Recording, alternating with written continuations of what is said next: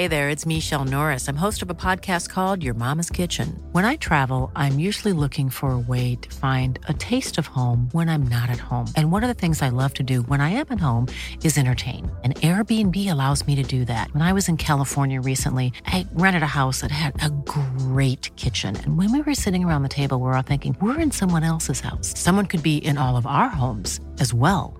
If you have a home, but you're not always at home, you have an Airbnb. Your home might be worth more than you think. Find out how much at airbnb.com/slash host.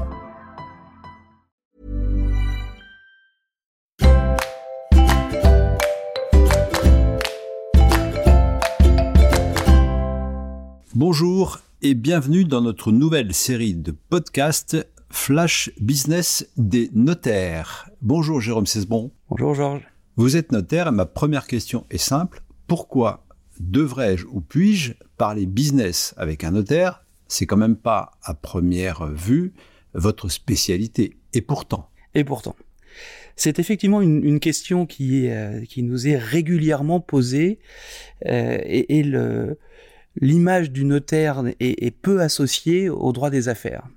Alors que toutes, euh, toutes les bonnes raisons existent pour que les notaires soient compétents et interviennent en droit des affaires.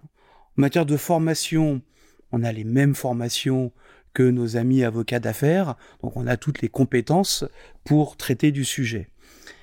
Historiquement, d'ailleurs, les notaires étaient, euh, il y a plusieurs dizaines d'années, incontournables en matière de droit des affaires.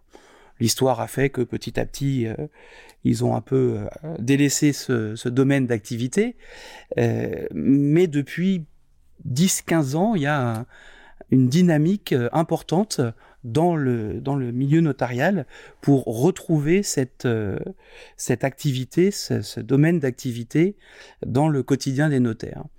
L'intérêt, l'avantage d'avoir recours à un notaire pour parler de droit des affaires, c'est que nous avons, par notre champ d'activité, capacité à conseiller le chef d'entreprise sur l'ensemble des domaines qu'il concerne.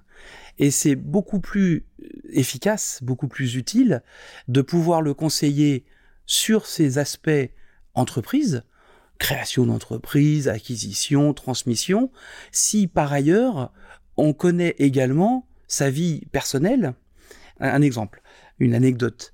Quand je rencontre un chef d'entreprise pour la première fois qui vient me parler de droit des affaires, la première question que je lui pose, c'est est-ce que vous êtes marié? Est-ce que vous avez des enfants? Alors en général, il ouvre des grands yeux et il me dit mais c'est pas ça la question. Je viens voir pour le droit des affaires. Et je lui explique que le conseil que je lui donnerai ne sera pas le même s'il a 25 ans qu'il est célibataire ou s'il a 50 ans il a des enfants dans tous les ports. Et il comprend. Il comprend l'intérêt et ça permet ensuite de le conseiller utilement en droit des affaires. Merci Jérôme. Merci Georges.